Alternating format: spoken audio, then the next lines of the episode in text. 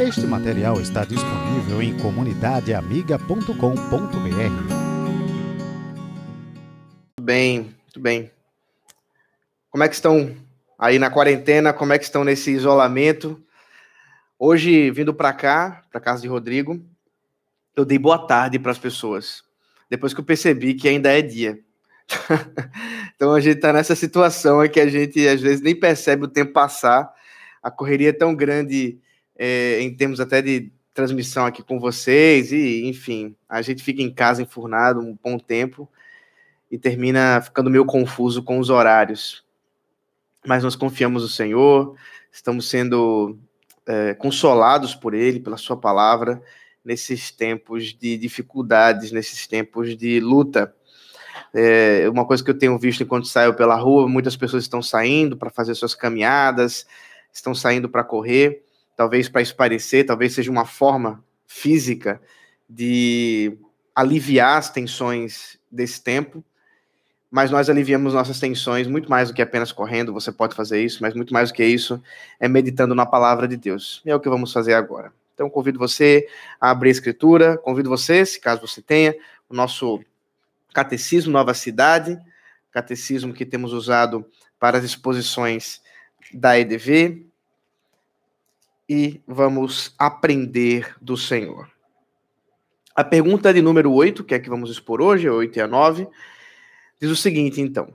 Acompanhe comigo o que diz a, a pergunta número 8. Qual é a lei de Deus declarada nos Dez Mandamentos? Não terás outros deuses diante de mim, não farás para ti imagens em forma de qualquer coisa acima do céu, ou embaixo sobre a terra, ou nas águas embaixo. Não te curvarás a elas, nem as adorarás. Não tomarás o nome do Senhor teu Deus em vão. Lembra-te do sábado para santificá-lo. Honra teu pai e a tua mãe. Não matarás, não cometerás adultério, não furtarás, não darás falso testemunho, não cobiçarás. Então, essa é a pergunta número 8. Vamos orar e a gente começa a exposição. Ó Senhor, Deus misericórdia e graça, obrigado, Pai, porque nos concede mais uma vez meditarmos na tua palavra. Nos abençoe, Senhor. É o que te rogamos, em nome de Jesus. Amém. Irmãos, como já temos observado, a lei do Senhor é a lei da graça de Deus. A lei do Senhor não é alguma coisa que se opõe à graça. Isso é muito importante para a gente aprender corretamente o que significa a lei de Deus. O que é essa lei declarada pelo Senhor? Como eu já mencionei antes, há uma grande confusão por parte da igreja evangélica em tratar a lei e até mesmo todo o Antigo Testamento como uma sessão e uma grande sessão que não diz respeito à igreja de hoje, que não é alguma coisa que sirva para nós agora, nos tempos pós neotestamentários. Mas a gente sabe que se a escritura está aqui, se foi escrito, então deve servir para alguma coisa. Tem alguma coisa errada nesse raciocínio. Na verdade, tem uma coisa muito errada nesse raciocínio. Porque a lei do Senhor não é uma lei que foi dada a nós por um Deus carrasco e mau que cobra dos seus adoradores, dos seus filhos, que sigam a lei para que possam ser salvos. A prova disso está naqui, naquilo que precede os mandamentos. Abra comigo, portanto, o livro de Êxodo, capítulo 20. Êxodo 20. Êxodo, capítulo 20, o versículo 1 e 2.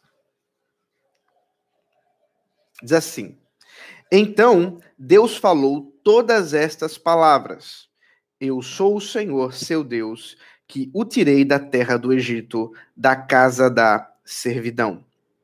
Então, olha só. Uma coisa importante para a gente poder entender o significado da lei, para a gente entender uh, o que, que é essa lei e qual o grande objetivo dela, é observar o contexto com o qual ela foi dado, ou pelo qual ela foi dado à igreja. E aqui, portanto, Deus dá a Moisés a lei do Senhor, a lei que ele mesmo estabeleceu, do seu caráter, da sua bondade, da sua misericórdia, mas ele precede essa lei com essa é, declaração maravilhosa da graça. Eu sou o Senhor, o seu Deus. Eu tirei você da terra do Egito, da casa da servidão. Então vamos lá. Primeiro, Deus estabelece um relacionamento com o homem antes de dar a lei. A lei não é o meio pelo qual o homem se relaciona com Deus. Isso é importante para a gente perceber que, diferente do que pregam as outras religiões, religiões que visam apenas a obediência, que visam a barganha e que muitas vezes se estabelecem com a seguinte, o seguinte padrão: você faz alguma coisa para agradar a Deus e Deus te dá alguma coisa que te agrade. Isso não é a religião cristã, isso não é a forma como Deus revelou a sua palavra. Observe que, em primeiro lugar, Deus diz: Eu sou o Senhor e eu sou o seu Deus. Eu já sou o seu Deus. Vocês já são o meu povo. A lei não é o mediador desse relacionamento. A lei não estabelece a forma como eu e você vamos uh, nos relacionar com Deus. Vamos agradar a Deus. Pelo contrário, ele já está dizendo: Eu sou o Senhor. Eu sou aquele que me relaciono. E essa palavra, Senhor, eu já mencionei isso em outros momentos, mas é a palavra do nome especial de Deus, o nome que ele deu a Moisés na sarça ardente, e que é o nome em que ele lembra o seu povo do pacto, do pacto que ele estabeleceu de amor, do pacto que ele estabeleceu de graça, que ele fez já em Abraão, mas também continua a fazer e tem como mediador o grande Messias, o Senhor Jesus Cristo. Claro, aqui ainda prometido, para nós já cumprido, já tendo vindo. Então, primeiro, ele é já o nosso Deus. Ele já é o nosso Senhor. Nós já somos o seu povo. Segundo, ele também já propiciou a redenção. Ele já proporcionou a nossa salvação. O, a segunda parte do versículo 2 fala que ele já os tirou da terra do Egito, da casa da servidão. Aqui, é claro, o Egito é literal. Aqui a ideia realmente é que eles tendo saído do Egito, tendo saído dali onde eles habitavam como escravos, agora libertos, eles podem adorar o Senhor. Agora libertos, eles podem ser livres para servir a Deus como Deus requer. Para nós, no entanto, essa redenção ela ainda é maior, porque uma vez que o Senhor Jesus Cristo veio até nós, essa servidão ela não se estabelece apenas ou meramente por uma questão de escravidão física, de escravidão temporária, de servidão para com alguém, mas da servidão do pecado, da servidão em sermos escravos das nossas próprias paixões, escravos dos nossos próprios pecados. Portanto, quando a Bíblia e aqui ela revela de maneira tão clara esse amor de Deus e estabelece que ele deu a lei depois de já ter salvado, ela também mostra que essa lei não tem por objetivo a redenção. Ela não tem por objetivo a salvação. Ela tem por objetivo a manifestação de uma gratidão para com Deus que já é meu, o qual eu já sou dele e qual ele já me libertou e me salvou. Portanto, nós já conseguimos observar que essa lei tem a ver com graça, tem a ver com amor. Eu amo a Deus, ele já me amou e eu por isso eu amo a ele, e agora eu posso viver em obediência a ele.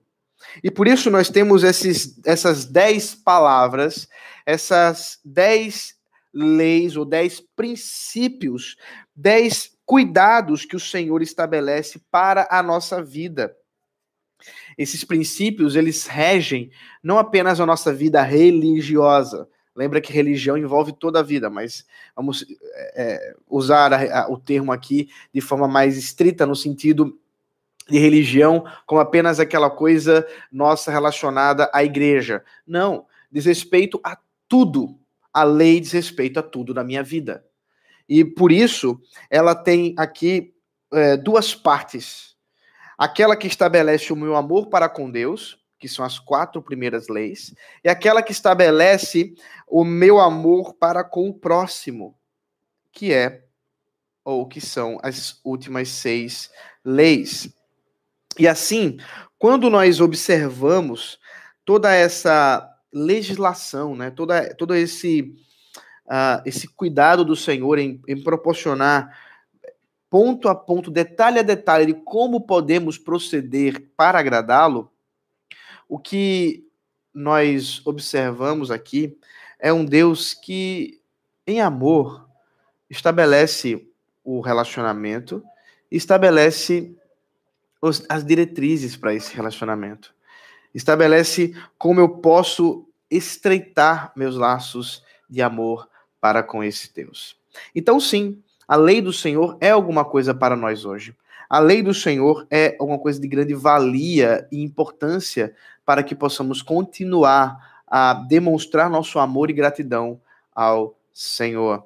Quando nós encontramos Jesus falando que ele é o fim da lei, ah, o próprio Jesus está ali estabelecendo que a lei ela tem como grande ponto de finalidade de cumprimento o próprio Senhor Jesus Cristo. Mas em modo algum ele estabelece ali como se a lei estivesse terminado. Porque se a lei termina, o caráter de Deus mudou.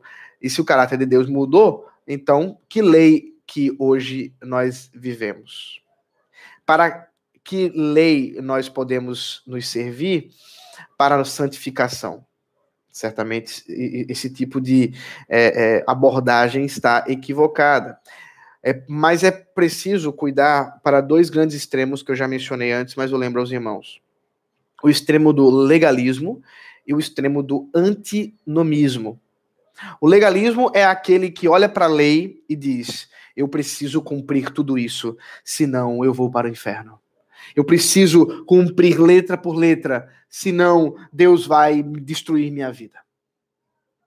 Veja bem, nós já observamos que o Senhor já nos redimiu, o Senhor já nos libertou. A lei é manifestação da gratidão ao Senhor. As obras que agora nós fazemos, fazemos porque Deus nos concedeu fazer.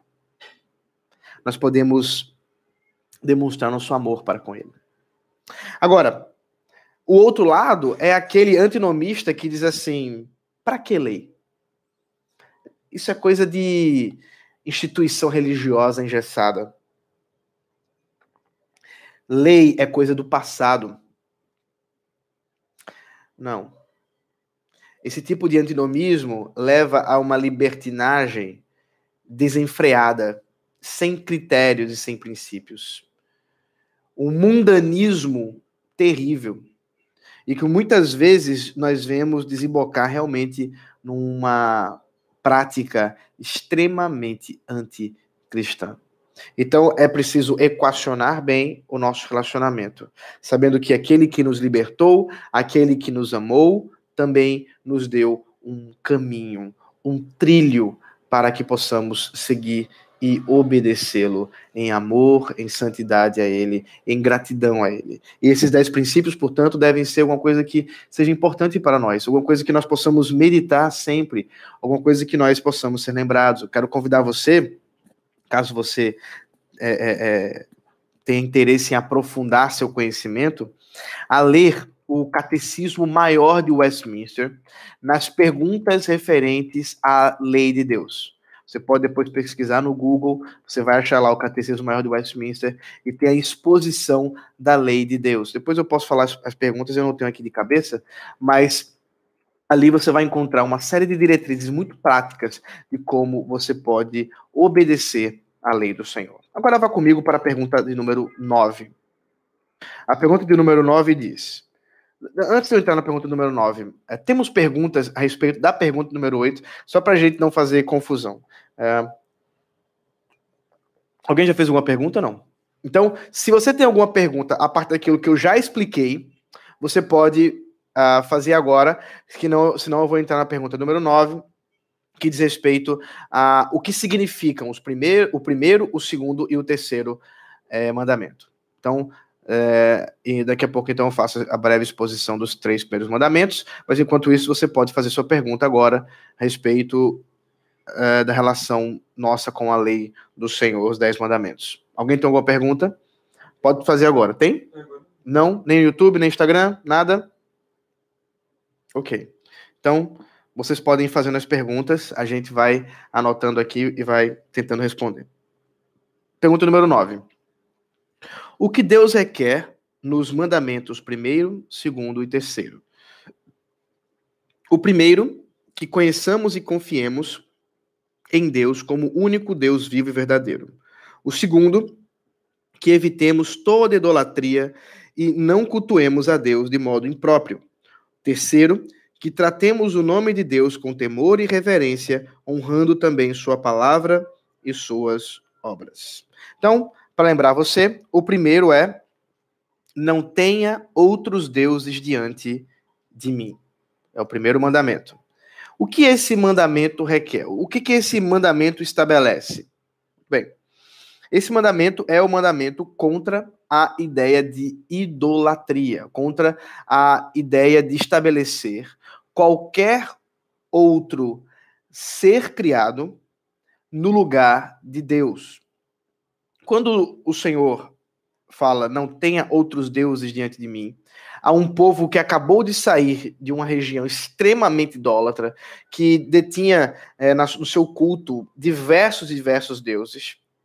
Deus não só está exortando para que eles não absorvam e, mantenham aquilo que eles tinham aprendido no Egito, mas também está ordenando a eles lembrarem-se de que Ele é o único Senhor. Ele é o único Deus verdadeiro. Ele é o único redentor. Ele é o único que eles precisam para viver. Perceba, o primeiro mandamento é o mandamento que dá o tom de toda de todos os outros dez mandamentos.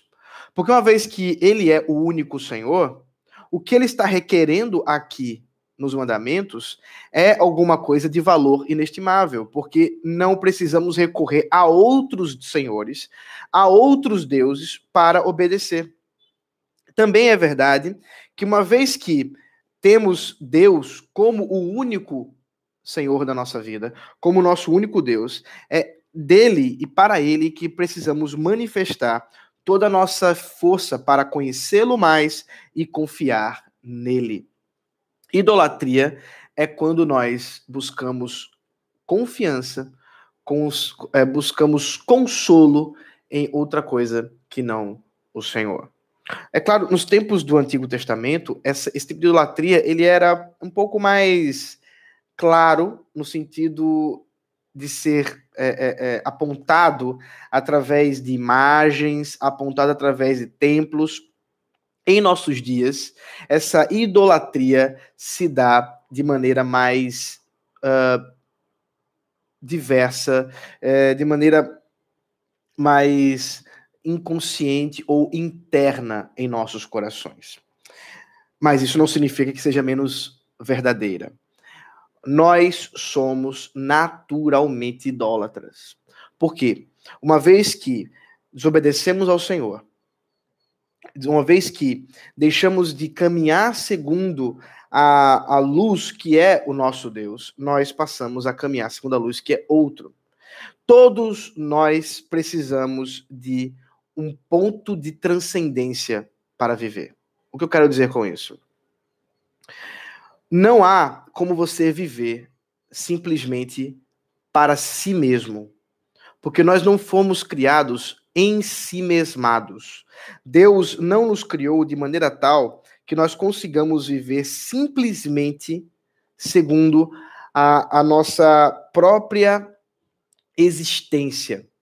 Mas a partir do momento que ele mesmo estabelece para nós um corpo, e ele nos estabelece olhos, ouvidos, onde nós ouvimos e vemos as coisas ao nosso redor, nós conseguimos contemplar tais coisas, provar dessas coisas, e naturalmente nosso coração se revela e se manifesta é, aguardando, confiando em tais coisas para o próprio descanso, para a própria redenção.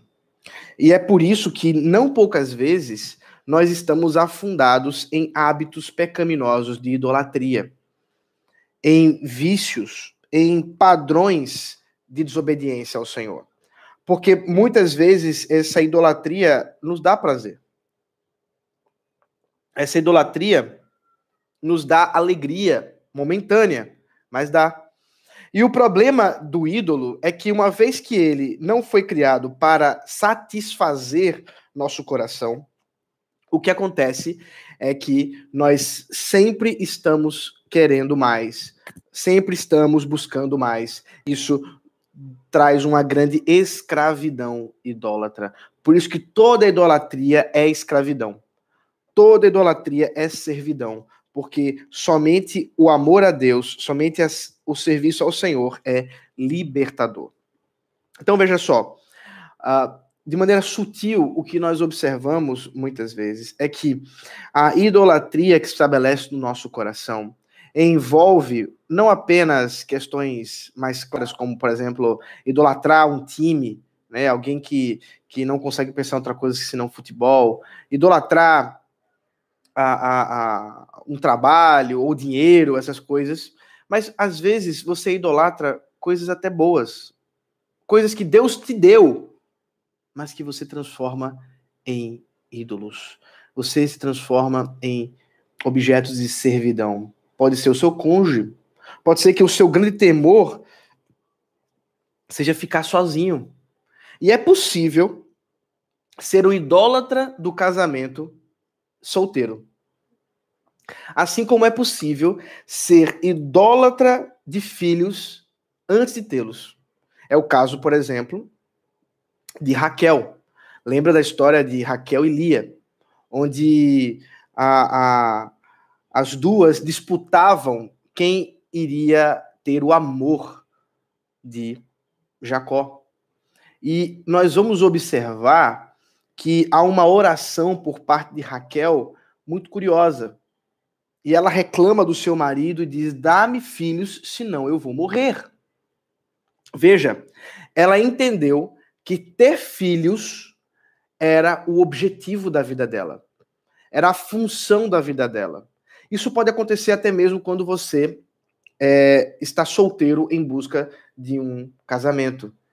A ideia de que quando eu casar, finalmente eu vou ter alívio para minha vida. É no casamento que eu vou encontrar salvação para minha existência.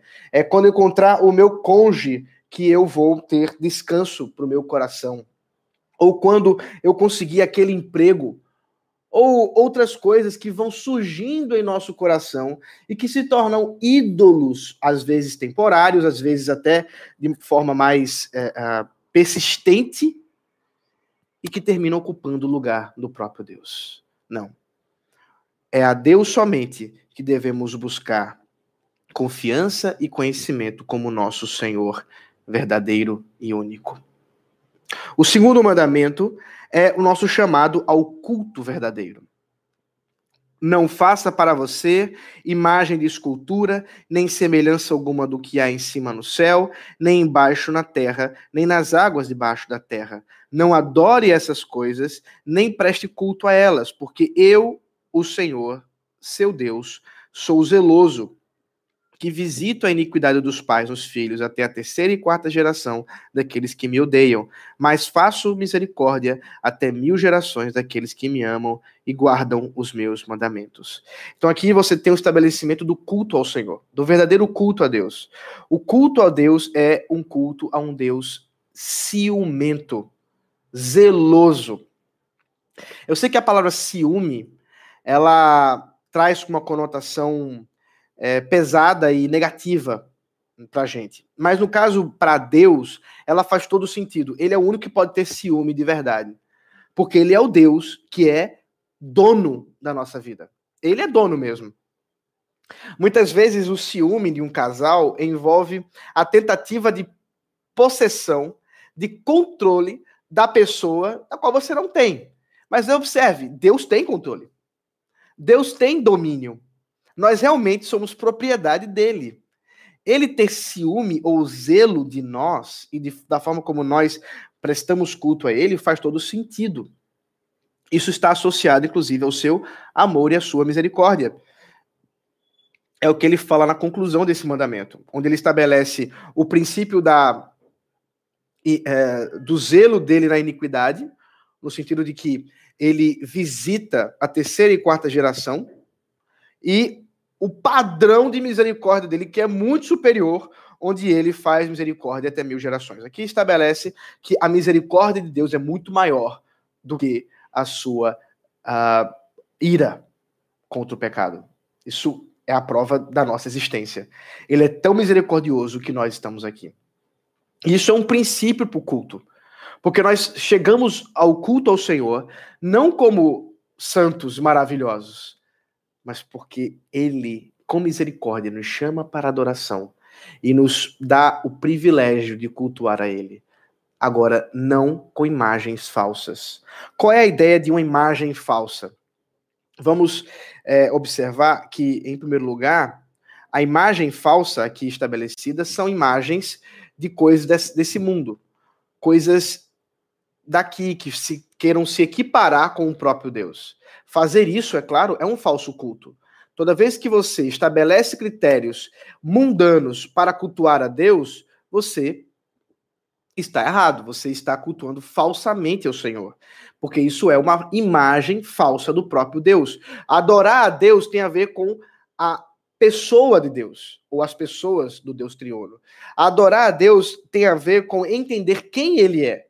E uma vez que eu sei quem ele é, eu posso adorá-lo corretamente. É por isso que uma vez que eu sei que ele é um Deus invisível, que não se estabelece em nenhuma forma da, da criação, eu não posso usar imagens para adorá-lo. Imagem aí no sentido físico, como faz os pagãos, como fazem os pagãos, fazendo imagens para apontar para os ídolos que eles adoram.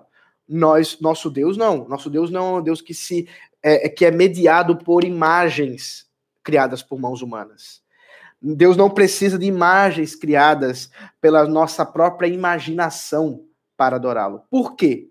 Porque ele mesmo providenciou uma imagem precisa e exata, feitas pelas mãos dele para adoração. O Senhor Jesus Cristo. Então, o segundo mandamento é o mandamento que estabelece que o Senhor Jesus é o nosso meio de salvação. O Senhor Jesus é a imagem perfeita de Deus para que possamos adorar. Por isso que a nossa adoração, ela precisa ser cristocêntrica. Ela precisa ter Cristo como o meio, como a forma para que adoremos ao Deus verdadeiro. O Senhor Jesus estabelece os nossos critérios. É por isso que na adoração ao Senhor, verdadeira adoração ao Senhor, nós lemos a palavra de Jesus, nós oramos em nome de Jesus, nós cantamos a, a, em adoração a Cristo Jesus e nós somos abençoados na presença do próprio Cristo nos sacramentos na ceia e no batismo. Então, é, veja que todo culto está rodeado da presença de Jesus Cristo, a presença pessoal do Senhor Jesus. Então, o que nós observamos é que o, o, o terceiro, é o segundo mandamento, desculpe, o segundo mandamento é uma ordem para o culto santo puro e verdadeiro ao nosso Deus. Por fim, o terceiro e último mandamento fala sobre o nome de Deus. Não tome o nome do Senhor, seu Deus, em vão, porque o Senhor não terá por inocente o que tomar o seu nome em vão. Aqui é, é interessante observar que os judeus tomaram esse terceiro mandamento de forma tão literal, eu já mencionei isso em outros momentos, que a própria pronúncia do nome de Deus nós não temos mais, nós não podemos ter uma certeza, porque inclusive eles alteraram as vogais desse nome na transliteração ou na, uh, na, na, cópia da, dos manuscritos do Antigo Testamento. Mas o que nós sabemos, e podemos ter toda a convicção, é que esse nome que está acima de todos os nomes, que é o nome do Senhor, está associado a nossa vida com Deus, nosso relacionamento com Deus, de forma tal que nós vivemos em nome de Deus. A nossa vida é em nome de Deus. Nós proclamamos em nome do Senhor. O que significa que nosso Senhor, o Kyrios, Jesus Cristo, que se levantou como o, para nós o nosso redentor, tem por nome Jesus Cristo, e é a esse nome que servimos. O terceiro mandamento, portanto, para nós, crentes da nova administração dessa aliança da graça, é, tem a ver com o nosso profundo relacionamento com temor e reverência a Jesus Cristo, ao nome dele. Lembra, nós somos chamados de embaixadores do Senhor. Nós somos chamados de pessoas que representam o nome do Senhor. Você vai ouvir, vai assistir essa, esse domingo a pregação que foi gravada e você vai ver lá em Atos capítulo 9 que pela primeira vez os cristãos foram chamados de pessoas do caminho, aqueles que estão no caminho. O caminho de quem? O caminho que o Senhor Jesus Cristo estabeleceu, porque ele mesmo disse: "Eu sou o caminho". Então, aqueles que seguem a Jesus, seguem a Jesus e são representantes do seu próprio nome.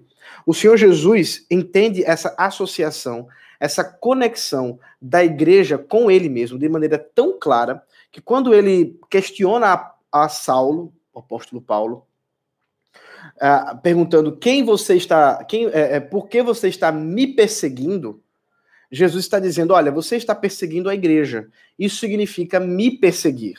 Então, quando nós vemos o nome do Senhor Jesus Cristo que está em nós como igreja, usar o nome de Deus em vão tem uma, uma, uma uh, ampliação de significado. Na prática, significa a nossa vida de obediência e santidade ao Senhor como representantes dele aqui na terra, como pessoas que levam o nome do próprio Deus e do nosso Senhor Jesus Cristo conosco. Como igreja do Senhor, nós precisamos ter todo o temor e reverência a Ele, ter toda agradá-lo em obediência e saber que precisamos dar bom testemunho daquilo que fazemos e como procedemos. E assim, não tomar o nome do Senhor em vão é muito mais do que apenas falar oh meu Deus, é muito, muito mais do que apenas a pronúncia do nome, mas tem a ver com a nossa vida o tempo todo. A lei do Senhor é rica e ela estabelece princípios maravilhosos para a nossa vida. Nós podemos servir ao Senhor, podemos agradá-lo, porque ele já nos salvou, porque ele já é o nosso Deus.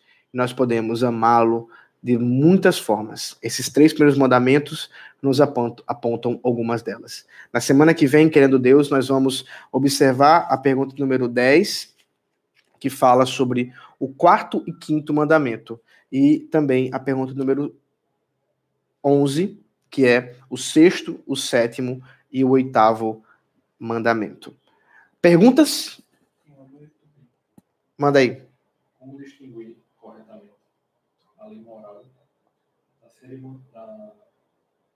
a lei moral, da civil e cerimonial.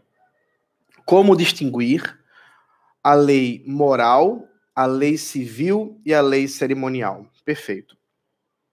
Em termos didáticos, a gente, dentro da tradição reformada, tem distinguido três aspectos da lei do Senhor. Nós chamamos assim de lei moral, lei cerimonial e lei civil. Esses aspectos estão no Antigo Testamento de forma mais uh, amontoada, por assim dizer, estão unidas. E muitas vezes não está tão claro a distinção, não está tão clara a distinção entre as três características. Mas, em princípio, o que nós podemos observar? Em primeiro lugar, a lei moral é o princípio fundamental que estabelece todas as outras leis de Moisés. Lembra que são umas centenas de mandamentos em todo o Antigo Testamento, né, no todo o Pentateuco. Mas são esses dez mandamentos que são os princípios basilares para todos os outros mandamentos. Esses dez mandamentos nós chamamos de lei moral, porque é a lei que dá a nós o sentido da vida, que dá a nós o procedimento para a existência. Então essa lei moral, ela tem aplicações na nossa vida, seja como um cidadão, na nossa vida como um adorador do Senhor e na nossa vida de maneira interna, no nosso, é, é, no, na, na nossa vida individual.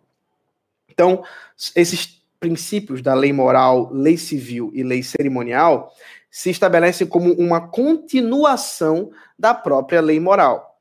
Por que nós entendemos que a lei civil e a lei cerimonial elas não têm o mesmo peso da lei moral? Porque uma vez que se muda o contexto civil e cerimonial, a, muda essas leis, ainda que os princípios dela permaneçam. Deixa eu estabelecer aqui alguns, alguns exemplos. Uh, por exemplo, a lei civil diz respeito no caso de Moisés, dizia respeito a um povo que vivia numa é, sociedade teocrática, e até mesmo quando, quando estava na monarquia, mas é, vivia ali estabelecendo os é, estabelecido em princípios de uma civilização de uma só nação e uma associação entre a, a, a o pertencimento ao povo de Deus e o Israel, que o próprio Deus havia estabelecido, a nação de Israel. Então, para você ser um seguidor de Deus, você precisava participar da nação de Israel. Isso tinha a ver, portanto, com as leis civis. Você precisava agora seguir essas leis. Isso tinha a ver, por exemplo, com as contribuições que se fazia à monarquia, no caso dos, dos tempos da monarquia as, a, a, os serviços militares, a, a, forma como você lidava com, com o, o, o próximo, com o estrangeiro. Havia uma, uma série de, de estabelecimentos de regras muito precisas de como que um cidadão de Israel poderia viver na nação de Israel. Agora perceba, isso não era aleatório.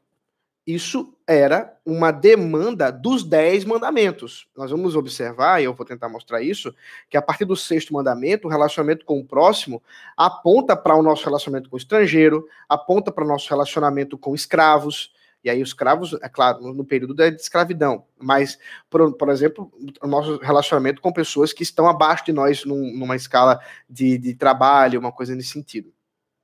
Então, a lei civil, ela de Israel, ela precisa ser aplicada a nós dentro do nosso contexto civil. Porque ali havia um outro contexto e é por isso que essa lei civil ela é modificada. Assim também a lei cerimonial, que tinha como conexão o culto a Deus mediante animais, mediante o sangue de animais. Em Hebreus, especialmente, nós vamos observar que toda essa lei cerimonial, ela é, teve um fim em Jesus Cristo, porque ele é o Cordeiro de Deus. Ele é o meio pelo qual nós adoramos. Então nós não precisamos mais de sangue de bodes, nós precisamos mais de sangue de bois, de ovelhas e carneiros. Por quê? o sangue de Jesus Cristo é suficiente para que nós possamos cultuar e possamos ser redimidos. O nosso perdão não se dá mais por meio desse tipo de sacrifício no templo. Então, a lei cerimonial, que tem a ver com a lei do culto de Israel, ela ganha um novo contexto, um novo significado em Cristo Jesus. E assim nós podemos prestar culto a Deus a uma nova lei cerimonial a lei cerimonial em Cristo, onde nós aplicamos. Então, sim, os Dez Mandamentos hoje também estabelecem para nós leis civis e leis cerimoniais, de maneiras muito diferentes daquela de Israel. Por exemplo, ainda hoje, você vai observar que esses Dez Mandamentos eles estabelecem princípios para a nossa legislação civil. Não matarás. Nós vamos observar que a, a, a lei penal é, envolve critérios de penalidade para aqueles que matam. Não furtarás, também estabelece. Então, observe que há princípios da lei civil humana nossa, aqui, que são aplicações da lei moral. E, e é claro, como um Estado falho, diferente daquele de Israel, onde o próprio Deus fez a aplicação a Moisés, nós vamos observar aplicações ruins da lei moral e da lei civil de Israel. Mas isso não significa que nós estamos, estaremos é, é, é observando, a, precisaríamos observar a lei civil de Israel, virarmos agora uma nação de Israel. Não, apenas podemos lutar para que as leis, a lei moral estabeleça realmente princípios para uma lei, uma lei civil correta que agrada ao Senhor em nosso tempo. Da mesma forma, a lei cerimonial, Deus, ele tem o Senhor Jesus tem princípios que regem o culto a ele, princípios que norteiam como devemos agradá-lo em adoração. Nós não podemos fazer qualquer coisa para adorar o Senhor. Não é de qualquer jeito que podemos adorar a Deus. E aí eu convido você a assistir a nossa série de exposições da. Como era o nome mesmo? Da, da, a EDV de férias, não é? Como é? Seminário de Verão, obrigado.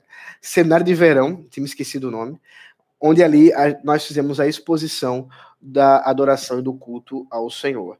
Então, sim, existe uma relação entre a lei cerimonial, a lei civil e a lei moral, a lei moral e a lei civil de Israel, elas não, ela não nos diz respeito agora de maneira direta, mas ela nos serve de princípios para também aplicarmos hoje a, a nossa forma de viver como cidadão nesse mundo caído e a forma como nós podemos também adorar e servir ao Senhor mediante Jesus Cristo, nosso Redentor.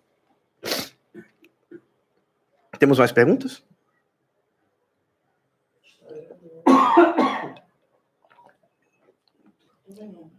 Se nós não temos mais perguntas, então nós vamos orar, agradecendo ao Senhor por esse tempo que tivemos de aprendizado da Sua palavra. Agradeço a vocês que participaram conosco até agora. É, estimulo você a juntar com sua família, pegar o nosso guia de liturgia que nós já estamos já disponibilizamos no nosso site, também tem nos grupos do WhatsApp, a playlist do YouTube, faça reunião com sua família, marquem um horário, façam isso de maneira solene ao Senhor. É um momento em que nós não podemos cultuar a Ele como igreja, mas podemos fazer isso como família, em nossos lares. E mesmo você que está sozinho, pode fazer isso adorando ao Senhor, conectados até mesmo é, é, pela possibilidade de estarmos fazendo o mesmo culto em todos os lares. Eu encorajo, talvez você que esteja sozinho, a conectar-se com outras pessoas, outras famílias, mesmo que seja online, e participarem juntos desse momento de oração. A única dica que eu dou é, na hora da, dos cânticos, vocês podem deixar mudo a, o cântico, digo, a, a, a transmissão de vocês, para que não fique um, em tempos diferentes na hora dos cânticos. É uma dica boa para adorar o Senhor e poder cantar e abrir bem o pulmão, como os irmãos fizeram no domingo passado, e nós podemos testemunhar, foi uma bênção, porque ele vive, posso crer no amanhã, ficou muito lindo. Eu quero, inclusive, agradecer aqui a igreja que participou, que, que realmente acompanhou a ideia, e louvo a Deus, porque foi uma bênção, para mim foi edificante, eu tenho certeza que para os irmãos também. Então vamos orar.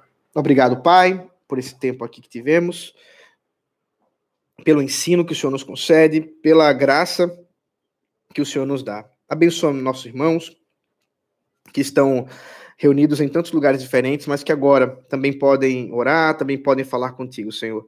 Abençoa esse teu dia, dia que nós celebramos a ressurreição de Jesus Cristo, nossa Páscoa, em que possamos, ó Pai, te adorar em nossos lares, em espírito e em verdade. Em nome de Jesus, amém.